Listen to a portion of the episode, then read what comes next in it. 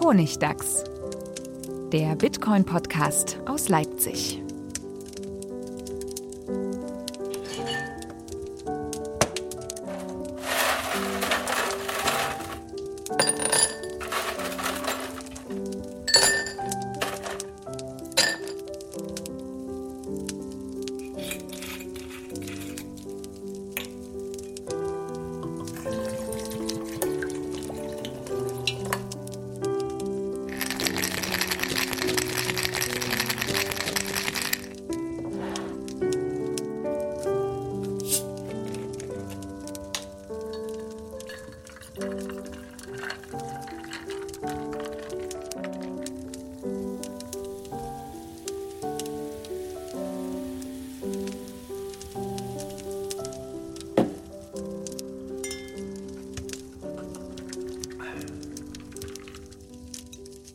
Herzlich willkommen zum Honigdachs, Folge 44 mittlerweile. Dieses Mal wieder mit einem Podcast aus der Welt, nicht nur aus Leipzig, denn ähm, ich bin hier alleine. Stefan und Manuel sind gerade nicht dabei, aber wir haben einen Gast gefunden, mit dem wir seit langem schon mal sprechen wollten. Und zwar ist uns aus Vietnam zugeschaltet Dominik Weil. Hallo Dominik.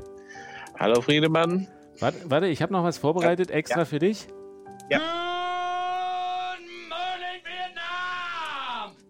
Good Morning Vietnam habe ich einfach als Soundschnipsel rausgesucht, obwohl es ah. ja nicht stimmt, weil es ist ja ähm, 8 Uhr bei dir. Du bist ja uns schon fünf Stunden oder sowas voraus. Ja, fünf Stunden im Sommer, sechs Stunden im Winter. Mhm, mhm. Wir hatten ja vor einiger Zeit hatten wir so eine extra Folge, äh, wo wir über Bitcoin in der Türkei gesprochen haben. Und äh, ich hatte vor einiger Zeit mal einen Vortrag von dir gesehen ähm, auf einer Konferenz im Blockchain Hotel. Da hast du ein bisschen was erzählt über euer Projekt in Vietnam. Du betreibst ja da eine äh, Bitcoin-Börse oder auch ein bisschen ein paar Altcoins sind auch mit dabei, richtig? Ja, wir haben damals angefangen hier in spät 2013 rum oder vielleicht wirklich halt so ganz zum Anfang zu gehen. Ähm, mit Bitcoin involviert, das erste Mal gehört rum, spät 2012, Anfang 2013 rum, mehr involviert bekommen, dann rund um auch die Zypern-Krise. Und dann im Sommer 2013 hatten wir dann angefangen in Frankfurt, als ich da noch gewohnt habe, die Community mit aufzubauen, die auch immer noch mehr oder weniger gut läuft nach fünf, sechs Jahren. Ähm, mittlerweile halt nur noch ab und an, wenn ich mal wieder drüben in Deutschland bin, irgendwie zu Besuch. Ähm, zu derselben Zeit haben wir uns halt dann auch schon überlegt, ja, was kann man denn irgendwie in dem Bereich Bitcoin irgendwie machen, was viele Leute damals bei den ganzen Meetups in den alten Zeiten halt überlegt hatten. In Deutschland war das halt leider dann nicht so viel, da die ganzen Regularien dort ähm, nicht unbedingt unternehmerfreundlich ausfallen. Das hat halt die, die Meetup-Gruppen damals in Deutschland auch ziemlich verkleinert, würde ich mal sagen. Da war ein bisschen eine Depression für eine lange Zeit, weil viele von den, den frühen Gründern, sage ich mal, von den Meetup-Gruppen, äh, die halt auch extrem engagiert waren, dann halt irgendwie rausgefallen sind, da sie ihre Ideen, Projekte nicht wirklich umsetzen konnten und sich dann halt anderen Sachen gewidmet haben oder halt ins Ausland gegangen sind, wie halt auch wir selbst. Also normalerweise war ja eher Schweiz, Amsterdam, London oder sowas attraktiv. Für uns, ähm, ja, Vietnam ist ein bisschen eine andere Story. Wir hatten dann halt auch angefangen, im Sommer 2013 die erste Marktresearch hier zu betreiben in Vietnam, was nicht unbedingt so einfach war, weil von, von, von außen hat man nicht wirklich viel gesehen. Ähm, damals, es gab ein paar Trader, gab ein paar Miner, aber man musste halt wirklich sich reindicken quasi, um rauszufinden, okay, was, was geht da eigentlich vor. Ja, aber jetzt sag doch nochmal kurz, warum überhaupt Vietnam? Also ich meine, die meisten, es haben ja wirklich viele sind in Deutschland geblieben und haben einfach ihr Unternehmen dann in England, Niederlanden, der Schweiz gegründet, sind aber hier geblieben. Aber Vietnam ist ja, ja jetzt wirklich nichts, was man so als erstes auf dem Zettel hat. Nicht unbedingt. Ähm, ich meine, wir hatten damals halt auch versucht, Bitcoin-Börse in Deutschland aufzubauen, was halt viele Leute damals 2013 rum sicherlich versucht haben ähm, was dann halt mit der BaFin, wie man sich vorstellen kann, da hatten viele dann ihre negativen Erfahrungen gesammelt, wie auch, hat uns nur Geld und Zeit gekostet. Warum Vietnam? Äh, Family Ties. das ist so eine Antwort. Ähm, bin mittlerweile halt auch verheiratet hier in Vietnam. Ähm, Frau arbeitet auch mit in der Firma. Das war einer der Gründe, aber generell ist Vietnam auch, was vielleicht im Westen mitunter noch unterschätzt wird, ziemlich interessanter Standort. Ähm, neben Indien ist es seit einigen Jahren die am schnellsten wachsende Volkswirtschaft um die Welt, hat 100 Millionen Einwohner hier, was viele Leute auch nicht unbedingt wissen. Also es ist größer als Deutschland vom Einwohnerpotenzial. Ähm, das GDP ist zwar noch relativ gering im Vergleich zu den europäischen Standards, aber auch rasch am Wachsen. Seitdem ich das erste Mal hier war in 2010, hat sich das verdoppelt. Ähm, der Verkehr wird auch ein bisschen immer dramatischer hier, gerade in Großstädten halt wie Saigon. Über 10 Millionen Einwohner hier. Wir haben jedes Jahr 250.000 Leute neu, die in die Stadt ziehen.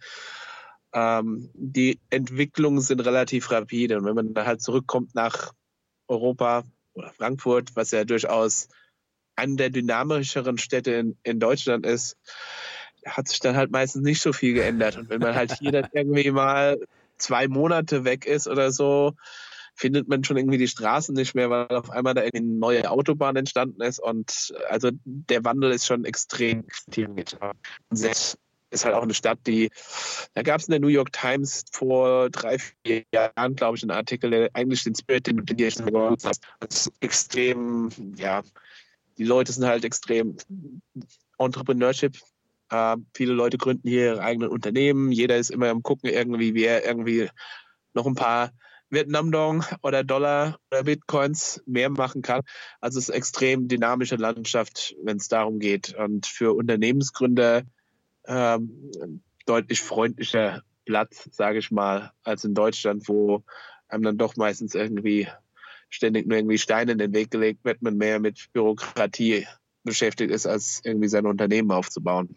Unternehmen aufbauen ist ja ein gutes Stichwort. Ihr habt da äh, Bitcoin Vietnam gegründet, so heißt eure Börse. Ja. Und das ist ja auch die ja. größte Börse in Vietnam. Also Bitcoin VN ist Bitcoin Vietnam. Ich war so ein bisschen unsicher. Ich habe auf eurer Webseite mich umgeguckt äh, und ich habe ja neulich diese Studie veröffentlicht, beziehungsweise verlinkt zur Kryptowährung in Südostasien. Und da wurde ja auch Bitcoin Vietnam als die größte Börse lokal in Vietnam genannt. Das ist quasi eure, eure Börse, das, was ihr aufgebaut habt. Ja, in den letzten, mittlerweile geht bald ins sechste Jahr schon für uns hier. Also einer der Veteranen, also als wir gestartet sind, gab es Mount Gox quasi noch. Oder die sind kollabiert im Februar 2014, also als wir gelauncht sind, das war dann März 2014, das war zwei Wochen quasi, nachdem Mt. Gox kollabiert ist, ähm, was natürlich auch interessantes Medienfeedback damals hier gegeben hat, ähm, nachdem Mt. Gox kollabiert, 500 Millionen verloren, auch in den vietnamesischen Medien sehr präsent. Und wir kamen dann irgendwie in die Ecke und gesagt, ja, okay, jetzt, jetzt starten wir hier auch einen Bitcoin Exchange hat natürlich erstmal extreme Skepsis hervorgerufen. Aber ich würde sagen, nach fünf Jahren haben wir uns da in gewisser Hinsicht bewährt. Und ja, neben dem, dem ähm, Exchange, den wir aufgebaut haben, noch viele Services halt drumherum. Mittlerweile haben wir ein OTC Trade Desk, wir haben auch eine P2P-Plattform, wir operieren hier mehrere Bitcoin-ATMs, wir haben einen Remittance-Service also in den letzten fünf Jahren nicht ausgeruht, ähm, ständig geguckt, welche Möglichkeiten es gibt, da ja das Unternehmen zu, zu erweitern. Das ist ein bisschen interessant, weil in dieser äh, Folge zur Türkei, da war der Auslöser, es gab so einen Tweet, wo gesagt wurde, 20 Prozent aller Türken haben irgendwie äh, Bitcoin oder Kryptowährung und es ist irgendwie äh, eine der st am stärksten wachsenden Nationen und dann hat sich im Gespräch geklärt, ja, irgendwie ist es gar nicht so. Hier ist nicht so richtig was los äh, zum Thema Bitcoin. Und das, was du jetzt sagst, das ist so ein bisschen das Gegenteil. Man hört eigentlich gar nichts von Vietnam. Das ist, äh, ist halt leider so. Und äh, das klingt aber, als wäre es unglaublich, ein unglaublich interessantes und spannendes Thema bei euch. Und als wären die Leute aufgeschlossen, würden das aktiv suchen. Und ich meine, ich habe diese, äh, diese Studie, von der ich eben schon gesprochen habe. Da steht ja auch drin, dass die Vietnamesen zu den aktivsten Tradern weltweit gehören irgendwie. Also nicht nur, äh, dass es eine Million äh, Leute gibt, die irgendwie Kryptowährungen handeln oder nutzen in Vietnam, sondern dass nach Ländern auf den meisten Börsen international Vietnam irgendwie unter den Top 5 ist. Was ja wirklich so klingt, als wäre das dann ein richtig großes Thema schon Bitcoin in Vietnam. Würdest du das so sagen? Das ist korrekt. Es gibt hier extrem viele Trader. Vietnam ist quasi immer unter den Top 10, wenn du dir die Traffic Stats von den größten Börsen weltweit anguckst. Auch irgendwie mehr westlich ausgerichtete Börsen, zum Beispiel Cryptopia, da sind die User Stats geleakt, die eine Altcoin Exchange aus Neuseeland. Und Vietnam war da noch vor Japan und Korea sogar die am meisten registrierte Nation aus Asien heraus. Die Leute hier generell sind halt sehr aufgeschlossen gegenüber allem, was irgendwie schnelle Profite, sage ich mal, verspricht. Ähm, auch ja, Gambling und so weiter. Generell ist es nicht unbedingt immer ein Positivum, weil die Leute halt dann auch gerne mal anfällig sind für irgendwelche Ponzi-Schemes und diese ganzen Geschichten. Aber es sind auf jeden Fall halt auch Risk-Taker. Ähm, ich würde sagen, was, was halt fehlt im Vergleich zum Beispiel zum Westen, ähm, ist halt wirklich tieferes Verständnis irgendwie so, warum Bitcoin und die ganzen ideologischen Hintergründe und so weiter, das interessiert die Leute hier relativ wenig. Ähm, die Leute sind hier halt sehr pragmatisch ausgerichtet, um das mal so zu sagen. Also da geht es dann halt meistens eher, okay, was hilft es mir jetzt oder zumindest in der unmittelbaren Zukunft irgendwie weiter für meine Pläne im, im Leben und was ich halt irgendwie so vorhabe. Ähm, also es ist weniger ideologisch getrieben als halt mehr aus Pragmatismus, aber das halt auch gesagt, die Leute vertrauen halt nicht unbedingt irgendwie ihrer lokalen Währung sonderlich. Ähm, ich hatte mal bei einem Event, das wir irgendwie vor ein paar Monaten hier in Saigon hatten, auch die Frage gestellt, irgendwie so, wer würde irgendwie sein Geld irgendwie eine Million Dollar für zehn Jahre irgendwie anlegen, entweder in Dollar, Gold oder Bitcoin. Ähm, Gold hat da noch bei weitem gewonnen, ähm, aber danach kam dann halt auch schon Bitcoin. Also Vertrauen in Fiat-Währung ist hier generell nicht unbedingt vorhanden langfristig. Da sind die Leute, denke ich, aus Erfahrung auch heraus durchaus ähm, geimpft, dass das vielleicht nicht die beste Möglichkeit ist, ihren Wohlstand zu, zu mehren. Ja, du hattest äh, in einer deiner Präsentationen, die hatte ich jetzt auch nochmal geguckt, bei der Unchain war das, glaube ich, letztes Jahr, da hattest du so eine Grafik gezeigt, dass es mal fast Parität gab zwischen dem Dollar und dem vietnamesischen Dong, also 1 zu 1 der Wechselkurs war und innerhalb von kürzester Zeit war der dann irgendwie bei 1 zu 22.000 oder so. Äh, und das, das fand ich sehr, ja, sehr bemerkenswert. Alle, ja, gerade in den 80er Jahren halt äh, gab es die extreme Inflation. Also in den letzten Jahren ist es gar nicht mal so schlimm gegenüber dem Dollar. Ähm, der Vietnam-Dong hat sogar den Euro outperformed, wenn man auf die letzten fünf Jahre guckt. Ähm, aber generell haben die Leute halt, die wissen das halt alles noch aus der Erfahrung heraus, wie die Elterngeneration da kämpfen musste irgendwie und das Geld quasi mehr oder weniger jede Woche an Wert verloren hat. Ähm, die letzten, den letzten größeren Inflationsschub hatten wir 2011 rum, wo es mal über Nacht dann irgendwie 8% abgewertet wurde. Was nicht so dramatisch ist wie in den 80ern halt, aber die, die Leute merken sich halt diese Sachen. Und deshalb, also Vietnam-Dong, niemand spart hier in Vietnam-Dong. Also der generelle Trend ist nach wie vor noch irgendwie mehr Gold oder halt, wenn du ein bisschen mehr auf der hohen Kante hast, Real Estate, Immobilien. Ähm, Bitcoin, wie gesagt, ist jetzt noch nicht unbedingt so dieses Langfristdenken da, aber die jüngere Generation, ich denke, da kommt es halt auch auf. Wo die Leute halt mehr interessiert sind, derzeit noch mit, mit Kryptowährung, ist einfach die Spekulation. Ähm, aber gut, es geht, treibt zumindest die Leute irgendwie dahin, irgendwie diese Technologien auszuprobieren. Also das ist, das ist ja auch was, was in Deutschland mitunter teilweise ein bisschen vermissen, dass das der Durchschnittsbürger nicht unbedingt aufgeschlossen ist gegenüber neuen Ideen, das auszuprobieren. Vietnam, wie gesagt, verschlägt es manchmal irgendwie ins Gegenteil, dass die Leute dann etwas zu unskeptisch sind und dann mitunter halt ihr Geld auch verlieren in irgendwelchen Scams. Aber ich denke, es hilft halt auch dann von der Wirtschaftsdynamik her, das, das Land schneller voranzutreiben. Ja. Das ist, das ist interessant. Wie ist das denn mit dem, äh, mit dem Einsatz im Alltag? Also nutzen das die Leute also viel für Spekulation, um es mal auszuprobieren, aber kann man Sachen kaufen in den Läden mit Bitcoin bei euch?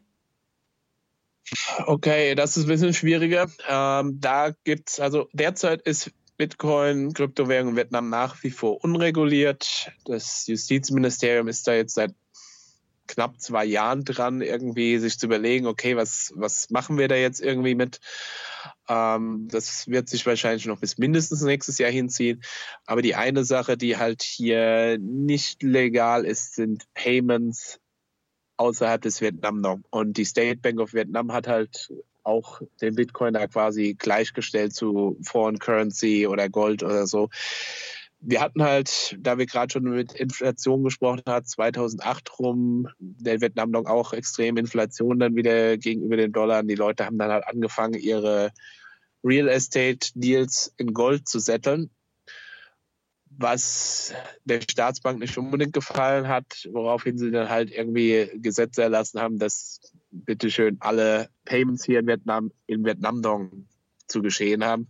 Und der Bitcoin wurde dann halt vor ein, zwei Jahren dem halt auch gleichgestellt, ähnlich zu Foreign Currency, dass es nicht legal ist, damit zu bezahlen. Was halt die Adaption als Payment, Means of Payment ein bisschen schwierig macht. Ähm, das sind sicherlich noch irgendwelche Loopholes, die man irgendwie ausprobieren kann, aber äh, derzeit, sage ich mal, ist es extremer Graubereich. Wir hatten jetzt mal hier einen, einen Demo-Tag auf einem der, der Bitcoin-Meetups in Saigon bei der einen Pizzeria, wo wir dann auch mal Lightning Payments ausprobiert haben. Hat auch alles mehr oder weniger mit ein paar Setup-Hürdeln funktioniert, aber generell als ist es nicht erlaubt derzeit als Unternehmen äh, Bitcoin Payments hier zu akzeptieren.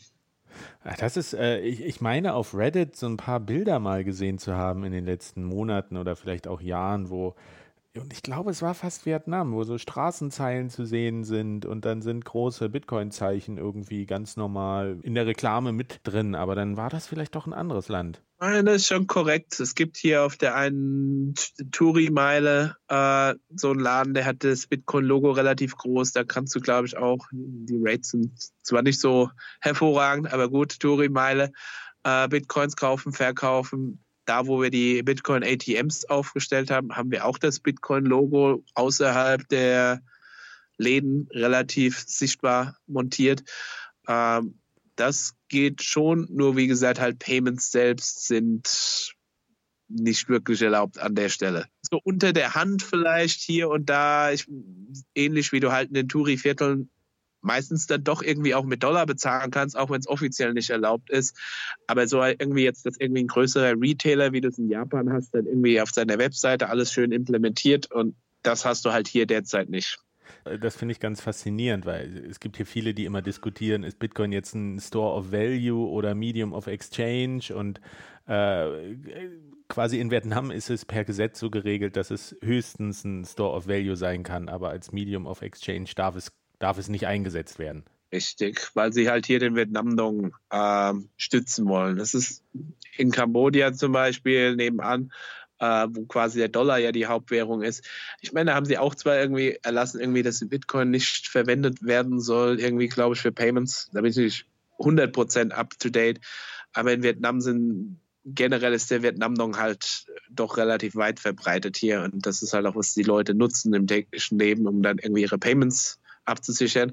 Aber es ist nicht das, was die Leute, wo die Leute halt ihre Savings anlegen. Also wenn es dann irgendwie darum geht, irgendwie Ersparnisse anzulegen, das ist wie gesagt dann mehr Edelmetalle, vielleicht auch Dollars oder wenn halt mehr Geld vorhanden ist, dann einfach Immobilien. Ja, das, da ähnelt Vietnam dann wiederum schon wieder der Türkei. Da, das war genau das, das Ergebnis auch, dass Gold und das Grundstück im Hinterland irgendwie das bewährte Investment ist äh, seit Jahrhunderten. Wie ist es denn? Ich habe auch gelesen, dass Mining verboten ist in Vietnam. Also abgesehen davon, dass die klimatischen Bedingungen vermutlich nicht ideal sind für, für eine Mining-Farm, aber dass es wohl auch offiziell eben wie bezahlen mit Bitcoin äh, nicht gewünscht ist. Ist auch ein bisschen differenzierter. Ähm, ich weiß, dass es auch Leute gibt, die hier halt Mining in Vietnam betreiben, aber das ist auch alles eher unter der Hand. Ähm, auch deshalb, ich meine, wenn du da halt wirklich mit, mit, mit China zum Beispiel konkurrieren willst, mit den Strom, was die da halt bezahlen für pro Kilowattstunde, funktioniert das halt nur, wenn du deine speziellen Connections hast. Ähm, was halt auch einer der Gründe ist, warum das alles eher unter der Hand geschieht. So, also da, da, da geschieht immer noch Mining, aber das ist halt nicht, dass du jetzt irgendwie offiziell da eine größere Mining-Farm hast, wo du einfach dann mal vorbeischauen kannst. Die Leute halten sich da sehr bedeckt mit aus guten Gründen. Ihr habt auch so eine Handvoll Coins auf eurer Börse. Äh, wie ist denn das Verhältnis zwischen Bitcoins und anderen Kryptowährungen in Vietnam? Äh, spielen die eine Rolle? Also ich meine, klar, wenn, wenn so ein Ponzi-Scheme kommt, ähm, BitConnect oder keine Ahnung, sowas in die Richtung, dann hat das wahrscheinlich viel mit Marketing-Erfolg, aber wird irgendwas anderes groß wahrgenommen außer Bitcoin und vielleicht noch Ethereum, würde ich jetzt mal vermuten? Okay, das ist zweigeteilte Antwort. Also generell machen halt die meisten lokalen Leute hier keinen Unterschied zwischen Bitcoin oder OneCoin oder was auch immer das ist. Das ist den meisten Leuten, die verstehen halt den, den Unterschied leider noch nicht wirklich. Wenn du halt aber wirklich so mehr dann in die aktive Trader-Community gehst, wir sind ja auch im OTC-Markt aktiv, wo wir dann halt auch die größeren Volumen irgendwie setteln. Du hast hier nur Liquidität für Bitcoin, Ethereum und Tether USDT. Das sind halt die drei Coins, die halt hier wirklich gegenüber dem Vietnam-Dong ordentliche Liquidität aufweisen. Die ganzen Altcoins ist extrem dünn. Also wenn du da irgendwie dann 10.000 Dollar Wert irgendwie setteln willst, wird das schon schwierig, das hier in Vietnam zu setteln. Aber Bitcoin Ethereum halt immer noch gegeben durch den ganzen ICO-Hype, den du halt in 2017 rum hattest.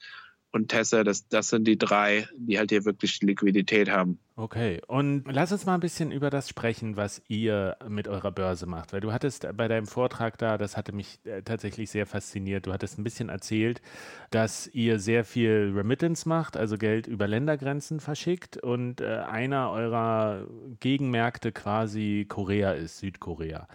Und dass ihr da aber in so einer Catch-22-Situation seid, wegen Regulierung und äh, dem Hauptproblem, dass ja sich zwar Geld mit Bitcoin sehr leicht verschicken lässt, aber man muss ja immer erstmal die lokale Währung in Bitcoin tauschen und dann die Empfängerwährung auch wieder zur Verfügung haben, um die Bitcoin darin dann in Korea umzuwandeln und andersherum. Ist diese Situation noch da bei euch und kannst du die nochmal kurz ein bisschen erklären? Also so ein bisschen den Einblick in euren Arbeitsalltag geben? Korrekt. So, die Catch-22, wie ich halt vorhin auch gesagt habe, Ministry of Justice ist hier immer noch am Arbeiten äh, mit den Regulierungen. Das ist nach wie vor vorhanden. Ähm, zu dem Hintergrund, also unsere Remittance, unser Remittance Service Cash2VN erlaubt Leuten nach Vietnam äh, Geld zu schicken via Bitcoin oder auch ein paar von den populären Altcoins. Das heißt, wenn du jetzt irgendwie 10 Millionen Dong, klingt jetzt viel, ist aber, glaube ich, nur um die 400 Euro wert aktuell, irgendwie zu deiner Großmutter hier nach Vietnam schicken willst, kannst du halt zu unserer Seite gehen, sagst, okay, 10 Millionen Dong möchte ich jetzt an die, die Person in Vietnam schicken. Und ja, dann schickst du uns halt die Bitcoins und wir schicken dann deiner Großmutter die 10 Millionen Dong raus. Das ist, was Cash2VN macht. Ähm, heißt natürlich auch, dass du da in gewisser Weise mit deiner Kundenbasis begrenzt bist auf die Leute, die natürlich dann schon irgendwie wissen, wie kaufen sie Bitcoin und schicken das dann hin und her. Ähm, Korea war für uns von daher extrem starker Markt, weil Korea selbst hat halt auch extrem viele Krypto-Startups und Korea ist auch ein interessanter Markt für die Remittance. Ähm, da auch nochmal als Hintergrund, ähm, Vietnam selbst hat eine relativ große Diaspora an Leuten, die halt overseas leben, sind glaube ich über vier Millionen vietnamesischstämmige in Ostdeutschland, noch damals aus den Zeiten der sozialistischen Bruderschaft, ähm, mehr aus Nordvietnam kommt. Du hast dann natürlich nach dem Krieg die ganzen Flüchtlinge, die dann irgendwie nach Australien, Kalifornien, USA ähm, gezogen sind. Und dann hast du halt noch gegenwärtig hier in Asien relativ viele Vietnamesen, die dann halt auch im Ausland arbeiten, um dann Geld nach Hause zu ihren Familien zu schicken. Ähm, meistens halt auch eher so aus den ärmeren Gegenden kommenden, weil wie gesagt in, in Saigon, Hanoi und so weiter, da hast du mittlerweile eine aufstrebende und expandierende Mittelklasse. Ähm, aber wenn das jetzt halt irgendwelche Leute bei der Factory in Hyundai oder sowas in Korea arbeiten. Das sind halt meistens um die, die sage ich mal, am gebildetsten Leute, die halt mitunter Schwierigkeiten haben, dann irgendwie sich diese ganzen Sachen mit Bitcoin anzueignen. Wie du dann in den Markt dort reinkommst, ähm, das Beste ist dann halt mit lokalen Unternehmen dort irgendwie zusammenzuarbeiten, die dann halt quasi Boots on the Ground haben und dann halt mit diesen Worker-Communities dort zum Beispiel in Korea zusammenarbeiten und quasi die Gelder einsammeln und das als ähm, größeren Batch-Transfer dann nach Vietnam schicken. Das Problem, in das wir dann halt geraten sind, ist, dass Korea angefangen hat, halt diese Unternehmen enger zu regulieren. Korea hat auch relativ strikte Kapitalverkehrskontrollen. Und die Unternehmen in Korea waren dann nur noch erlaubt, mit lizenzierten Partnern im Ausland zusammenzuarbeiten. Und das Problem für uns dann halt hier ist, dass es derzeit noch keine spezielle Lizenz dafür gibt, was wir hier machen. Also wir sind derzeit ganz normales Unternehmen, aber da gibt es keine Speziallizenz irgendwie vor Crypto, Remittance und so weiter.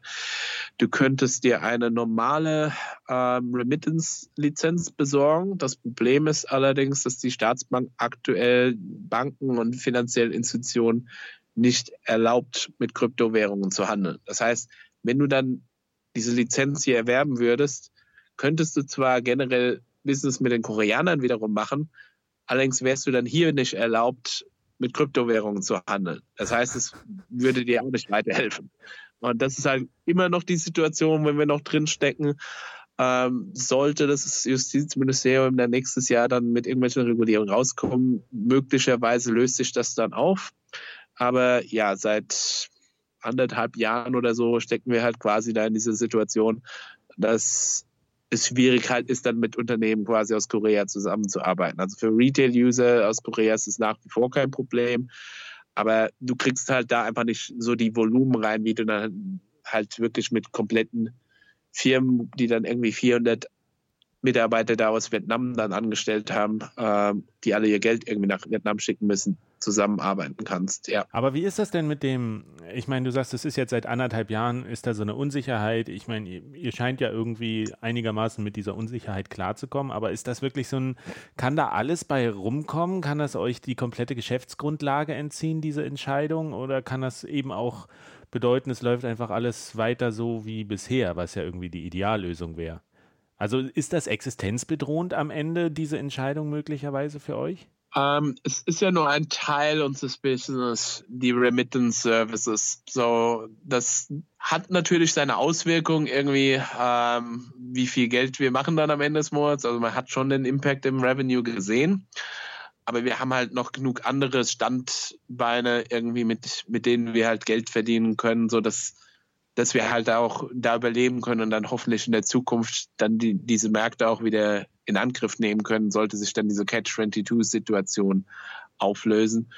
Aber ja, wäre schon gut, irgendwie auch das Volumen wieder zurückzubekommen zu uns. Ähm, mal schauen. Liegt halt nicht alles in unserer Hand. Nö, aber man merkt ja so eine gewisse Gelassenheit an, die man ja in Deutschland manchmal so vermisst, aber in Ländern, ich sag mal, die, die Schwellenländer oder Entwicklungsländer, die da irgendwie so ein bisschen Normalität ist, was ja eigentlich ganz schön ist. Es kommt halt, wie es kommt und da muss man damit umgehen. Ja, in Vietnam insbesondere, ja, Schwellenländer, du weißt halt nie irgendwie, was morgen passiert. Du musst halt immer irgendwie flexibel bleiben. Ich meine, wir hatten hier auch schon diverse Ups und Downs. Ähm, irgendwie findet sich meistens immer eine Lösung und nach fünf, sechs Jahren, denke ich, da wird man dann doch etwas relaxter, was das angeht. Ähm, aber ja, wenn man erstmal aus irgendwie Deutschland kommt und wo alles halt relativ strikt reguliert und nur ein Weg irgendwie nach vorne ist, und dann halt hier nach Vietnam, wo alles eher etwas chaotisch ist und okay, da gibt es irgendwelche Regeln, aber dann gibt es auch wieder irgendwelche Ausnahmen und es ist alles etwas zweideutig angelegt und irgendwie gibt es dann immer noch einen Weg, dann deine Sachen wieder zum Laufen zu bekommen. Da muss man sich halt etwas umstellen. Das ist immer noch ein Prozess, der im, im Gange ist bei mir, bei mir selbst, aber ja, man lernt es mit der Zeit durchaus zu wertschätzen. Ähm, hat, wie gesagt, halt auch seine schlechten Seiten so. Aber im Allgemeinen als Unternehmer kommst du dann, bekommst du dann doch eher irgendwie deine Sachen dann auf dem einen oder anderen Wege halt geregelt. Wie ist denn allgemein die so die öffentliche Wahrnehmung von, von euch und von Bitcoin? Du hattest anfangs gesagt, gerade nach dieser Mt. Gox-Pleite war es halt ungünstiges Timing, da eigentlich eine Börse aufzumachen. Findet so eine öffentliche Diskussion zu Bitcoin statt? Ist das überhaupt ein Thema oder macht ihr einfach euer Ding vor euch hin und wer euch findet, der findet euch? Und also gibt es auch richtig so eine ja schon eine, eine, öffentliche Diskussion über Bitcoin und vielleicht auch eine Aufklärung oder findet das gar nicht statt in den Medien, in der Öffentlichkeit? Ähm, es hat sich schon verbessert. Also damals 2014 rum, als wir halt angefangen haben, war das halt alles noch extremes Tabuthema quasi. Ähm, die ganzen Journalisten hatten sich halt dann auch immer irgendwie dazu ja, aufgefordert gefühlt, quasi immer negativ zu berichten. Also es war 2014 ungefähr ein bisschen so, wie wenn du an die Medienlandschaft zurückdenkst, 2011 rum vielleicht, wie da die Massenmedien damals über Bitcoin berichtet hatten im, im Westen. Ähm, Scam und so weiter und so fort, die ganzen Geschichten. Ähm, mit der Zeit hat sich das auf jeden Fall dann doch etwas mehr normalisiert. Also es ist immer noch relativ sensibles Thema, gerade wenn man dann halt auch mit irgendwie Regierungsverantwortlichen Hanoi diskutiert. Ähm, Bitcoin ist immer noch ein Thema, wo es generell den Leuten am liebsten wäre, das würde nicht existieren, aber die, sie wissen halt auch, okay, wir müssen halt irgendwie damit umgehen. Ähm, wir hatten dann zu dem Zweck 2016 auch die erste größere internationale Konferenz dann hier ähm, organisiert. Ich glaube, die Seite ist auch immer noch online, Blockfin Asia, wo wir einige, sage ich mal, durchaus prominente Namen irgendwie aus der Bitcoin-Welt irgendwie dabei hatten. Ähm, Simon Dixon war hier, Tone Ways, Roger Ware war hier, ja, noch ein paar andere Namen. Ähm, und wir hatten damals auch eingeladen den Herrn aus der Staatsbank, der das Payments Department geleitet hat, der damals zwei Jahre zuvor, als wir die, die Börse gelauncht hatten, ähm, sich auch relativ kritisch geäußert hatte in den Medien.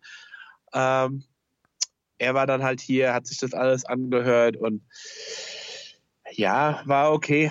Ähm, wir haben gesehen quasi, dass, dass das ein Erfolg war, als dann am, am Folgetag die ganzen vietnamesischen Business-Leader und die jungen Upstarts, die halt auch die Konferenz besucht hatten, dann auf Facebook gegangen sind und stolz irgendwie, oh, I got my first Bitcoin. Wir hatten halt auf der Konferenz ausgehändigt dann ähm, Satori Coin. Weiß ich nicht, ob du die Dinger kennst, die aus Japan, die damals irgendwie so ein Milli-Bitcoin oder so auf die Casino-Chips gedruckt hatten, hatten wir ausgehändigt. Der Herr von der Staatsbank hat auch seinen ersten Bitcoin bekommen. Und als quasi die Leute halt um uns herum dann gesehen haben, okay, der ist glücklich, hatten sie dann alle so das grüne Signal, dann am nächsten Tag rauszugehen, Facebook zu posten, ja, got my first Bitcoin, weil davor war es halt wirklich äh, noch schwieriger, irgendwie überhaupt jemand irgendwie öffentlich zu dem Thema zum Sprechen zu bekommen. Ähm, das hat halt schon, schon mitgeholfen. Ich denke einfach mit der Zeit, okay, die Leute vertrauen uns da etwas mehr, Bitcoin selbst natürlich auch, gewinnt mehr an, sag ich mal, Trust. Ich meine, einfach mit der Zeit, das ist nicht, das ist nicht viel anders, als es dann halt auch in Deutschland ist. Ich sag mal, irgendwie wahrscheinlich deine Freunde, die irgendwie nicht allzu viel zu tun haben mit Bitcoin oder wenn ich nur auf meine Eltern gucken. Ich meine, die verstehen nicht wirklich mehr über Bitcoin als vor fünf Jahren, aber sie verstehen, das Ding halt, ist halt immer noch da und irgendwie geht es auch nicht weg und einfach dadurch schafft es einfach schon mehr Vertrauen irgendwie in die Leute, dass es nicht irgendwie einfach nur Scam ist, wo dann morgen ihr Geld weg ist. Ja, ja, auf jeden Fall. Ich, ich, ich teile auch total diese Erkenntnis, dass man Leuten einfach praktische Erfahrungen beibringen muss und dann Bitcoin kann so ein abstraktes Thema sein und man muss den Leuten einfach mal eine kleine Summe geben, dass sie damit rumspielen können. Und sie sind erstaunlich glücklich dann immer. Aber das Interessante, was du gesagt hast, ist ja eigentlich auch dieses, alle gucken auf den Staatsminister oder Staatssekretär oder den Verantwortlichen, wie der reagiert. Und wenn er positiv reagiert, dann kann man irgendwie auf Facebook was Schönes posten.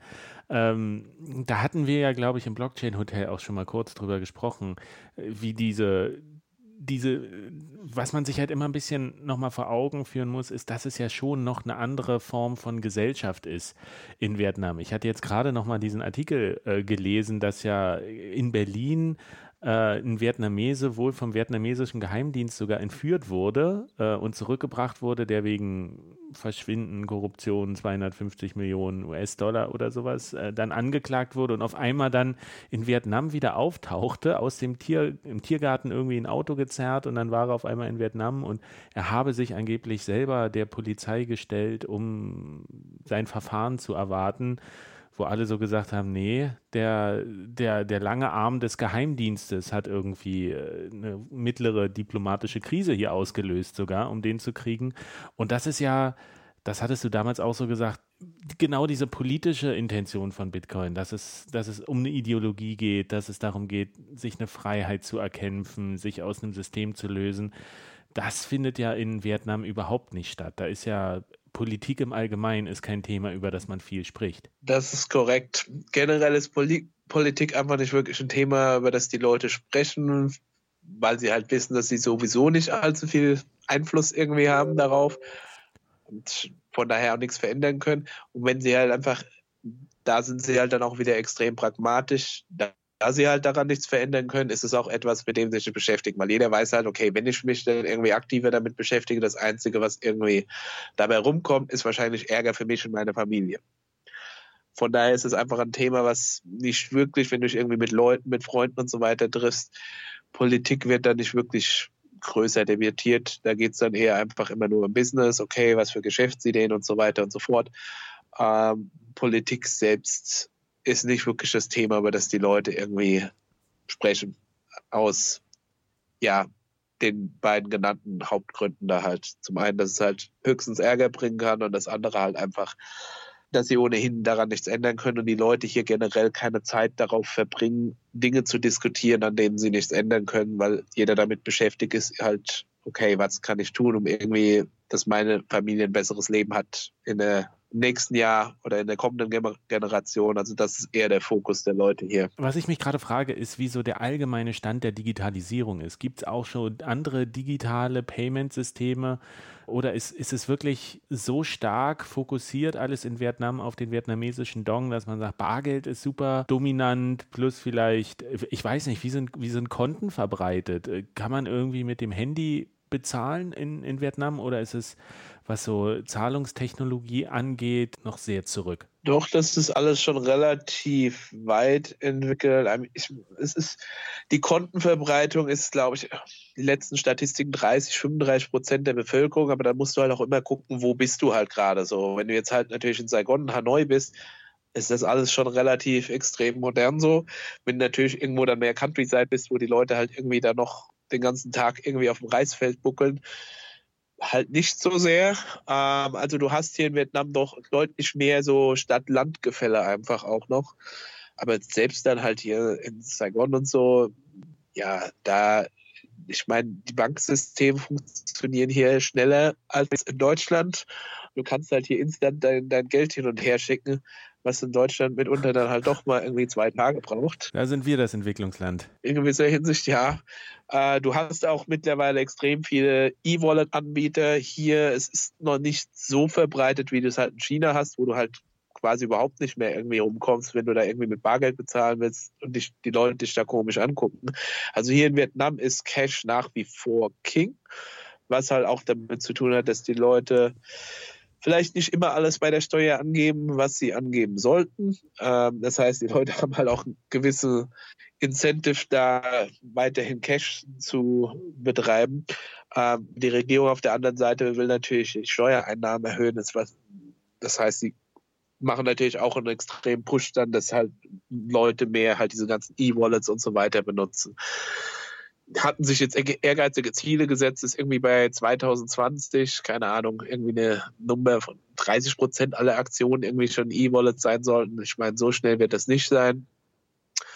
Aber ich gehe davon aus, dass generell, wenn man sich den Tempo des Wandels hier anguckt in Vietnam, das innerhalb von fünf Jahren oder so wahrscheinlich doch eine extreme Verbreitung finden wird. Ich glaube nicht, dass Cash unbedingt so verschwinden wird, wie es quasi in, in China der Fall ist. Ähm, Dafür ist Vietnam dann doch noch etwas freier ähm, im Vergleich zu China. Aber auf der anderen Seite, ja, also das, das wird sich extrem entwickeln, denke ich, hier mit dem generell, wie schnell halt die Leute halt hier auch neue Technologien und so weiter akzeptieren. Also Deutschland ist da doch, doch ein gutes Stück dahinter. Als ich jetzt wieder in Frankfurt war, hatten wir, äh, das ist halt unvorstellbar für Leute aus Vietnam hier, dass du halt mitten in der Stadt einfach Funklöcher hast. Und ich weiß, dass diese Funklöcher vor fünf Jahren schon da waren, vor zehn Jahren schon da waren. Und dass irgendwie, wenn du da im Stadion bist mit 50.000 Leuten, auf einmal du kein Netz mehr hast. Wir haben hier eine Stadt von 10, 12 Millionen Einwohnern und es funktioniert. Und wenn du irgendwie aufs Land rausfährst, es funktioniert. In Deutschland ist es ähm, ja nicht unbedingt so der Fall. Auch da hat äh, Vietnam wieder mit der Türkei einiges gemein, wo scheinbar im hintersten Zipfel des Landes auch besseres Funknetz ist als hier teilweise an der ICE-Strecke in Deutschland. Ach, das traurige Thema. Aber wo wir bei der Technologie ja. sind, ihr macht ja, glaube ich, auch, äh, oder habt zumindest auch Meetup gemacht, Bitcoin Meetup in, äh, war es in Hanoi oder in Saigon oder ähm, weiß ich nicht genau? In Saigon. Es gibt auch welche in Da Nang und Hanoi, glaube ich, kommt jetzt auch wieder ein bisschen zum Leben. Aber ja, Saigon ist halt, wo ich mich selbst halt auch relativ viel engagiere. Die Frage, die sich mir stellt, ist, Gibt es denn genügend Leute, die sich auch von der technischen Ebene dafür interessieren? Also ist das so ein Thema bei der Jugend, dass sie sagen, so, ich, ich will mich äh, mit dieser Technologie auseinandersetzen, weil am Ende braucht ihr ja auch irgendwie qualifizierte Mitarbeiter, wenn ihr wachsen wollt. Wie schwer ist es, die zu finden? Gibt es irgendwie ein Interesse daran, diese Technologie von Bitcoin zu lernen, sich damit auseinanderzusetzen? Oder ist das echt vielleicht auch eine der größten Hürden, eine der größten Wachstumshürden für euch, äh, da gute Leute zu finden vor Ort? Es ist eine Hürde. Also du hast relativ viele Developer hier in Vietnam. Ähm, also Vietnam ist eine der, der Wachstumsindustrien halt auch als Outsourcing-Market für Software-Development. Also auch die Developer-Community ist generell relativ pragmatisch eingestellt. Das heißt, die Leute eignen sich halt die Skills zu, wo halt dann auch ein Markt dafür da ist und wo sie halt auch wissen, okay, da kriegen sie auch Jobs irgendwie, die sie einigermaßen vernünftig bezahlen. Du hast weniger Leute, die dann halt irgendwie aus ideologisch motivierten Gründen an gewissen Projekten arbeiten. Das ist halt nach wie vor relativ dünn hier. Ähm, wenn wir jetzt zu, auf die Meetups zu sprechen kommen, auch da, die Meetups sind relativ dominiert bei den Experts, ähm, weil die lokalen Leute sind halt dann doch eher daran interessiert, okay, wie kann ich jetzt irgendwie damit schnell Geld verdienen? Welchen Shitcoin muss ich jetzt kaufen, damit ich irgendwie das 10, 10x mache in den nächsten paar Tagen? Oder ja, kann ich irgendwie Mining betreiben, um irgendwie da Geld zu drucken?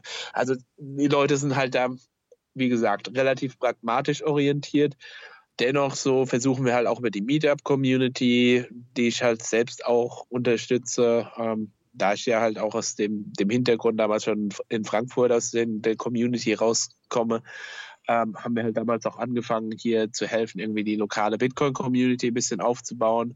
Wir haben jetzt übrigens, falls irgendeiner von den Hörern äh, in Südostasien unterwegs sein sollte, im kommenden Monat, Ende November, unsere fünf Jahre Bitcoin Saigon Party. Äh, so, falls sich da jemand irgendwie vorbeischauen möchte, den, den Social Media Channels von Bitcoin Saigon folgen, da finden dann ein paar Announcements statt. Ähm, Sehr gut, ich setze in die so, Show Notes ja. den ja, Link. Kann ich dir später alles schicken.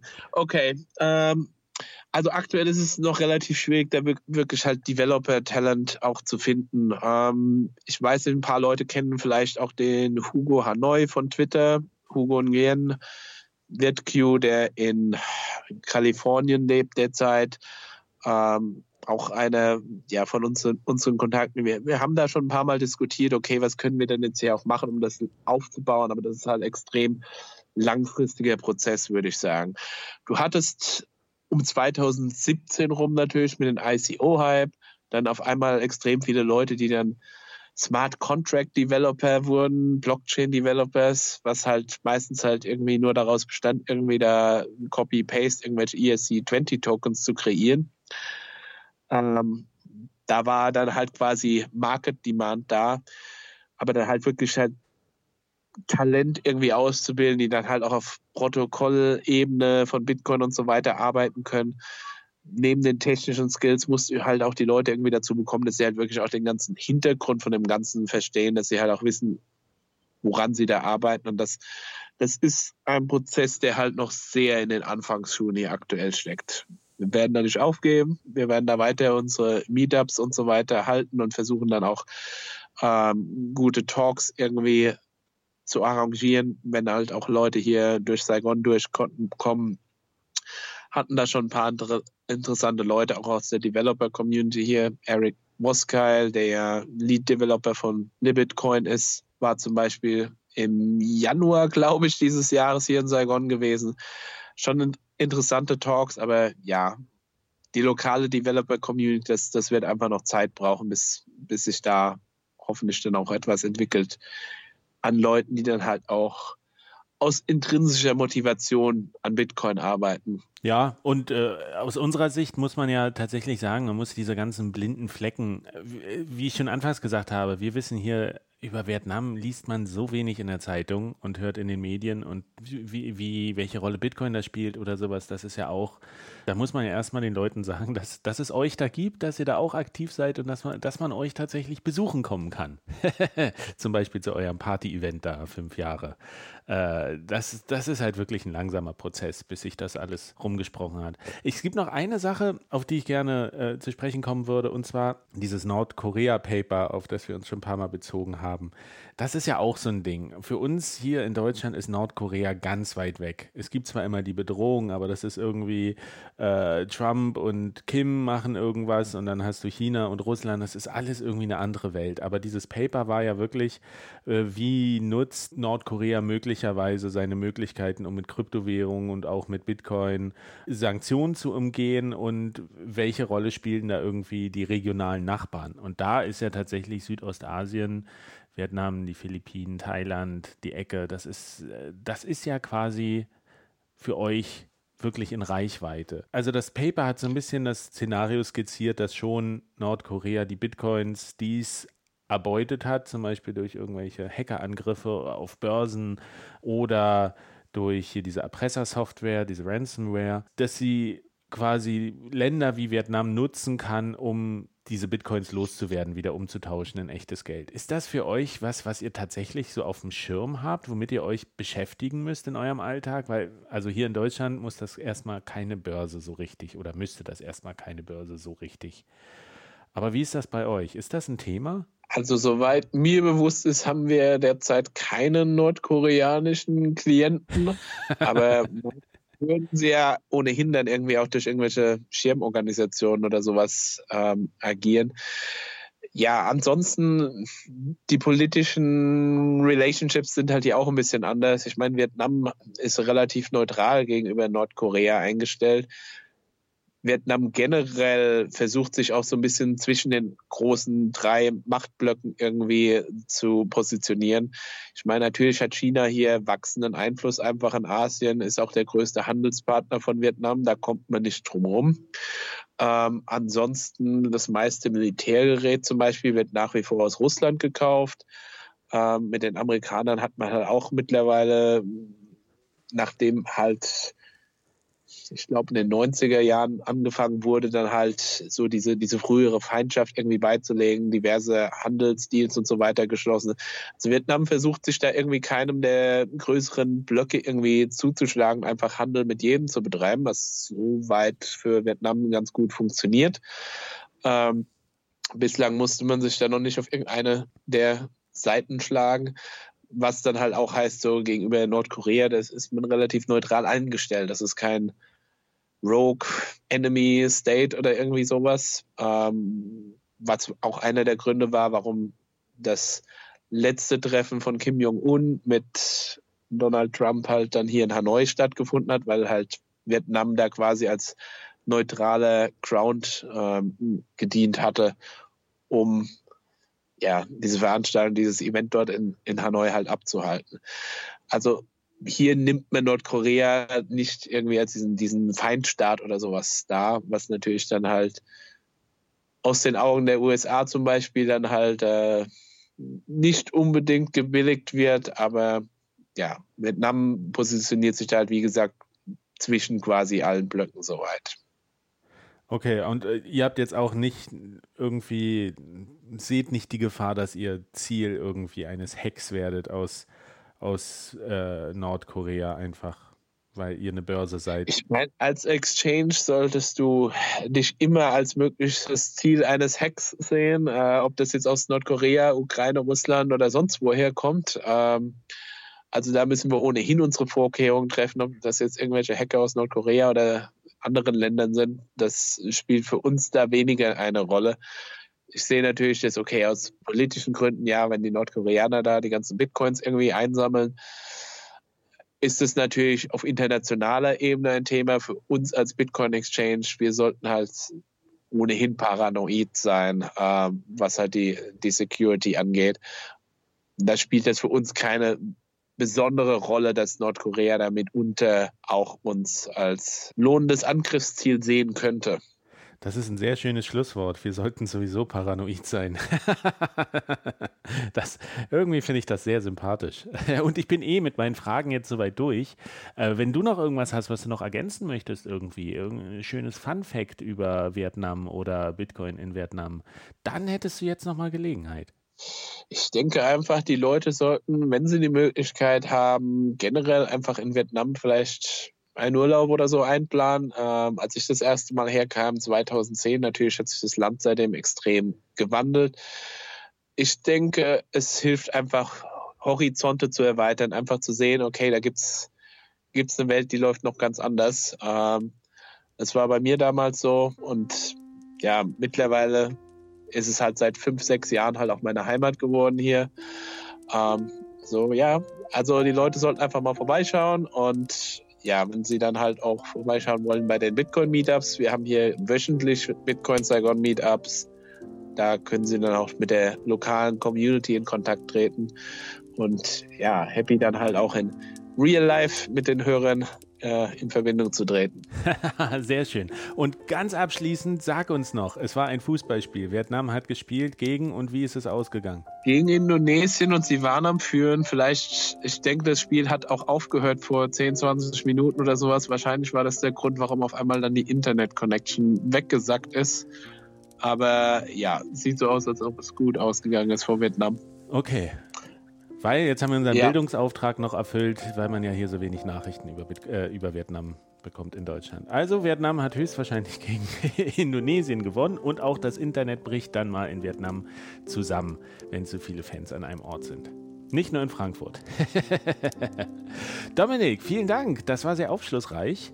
Ich hoffe, wir treffen uns mal wieder hier, wenn du auf Stippvisite bist in äh, Deutschland. Ich glaube, das wird eher passieren, als dass ich tatsächlich es in, den, in der nächsten Zeit nach Saigon äh, schaffe. Aber ich werde es auf meine Liste setzen, versprochen. Ja, wir kommen dann mal wieder, wenn es wieder warm ist in Deutschland. Also die nächsten Monate erstmal nicht, aber vielleicht so Mai rum, August, schauen wir mal. Richtige Einstellung, ganz richtige Einstellung. Gut, Dominik, vielen Dank. Bis zum nächsten Mal.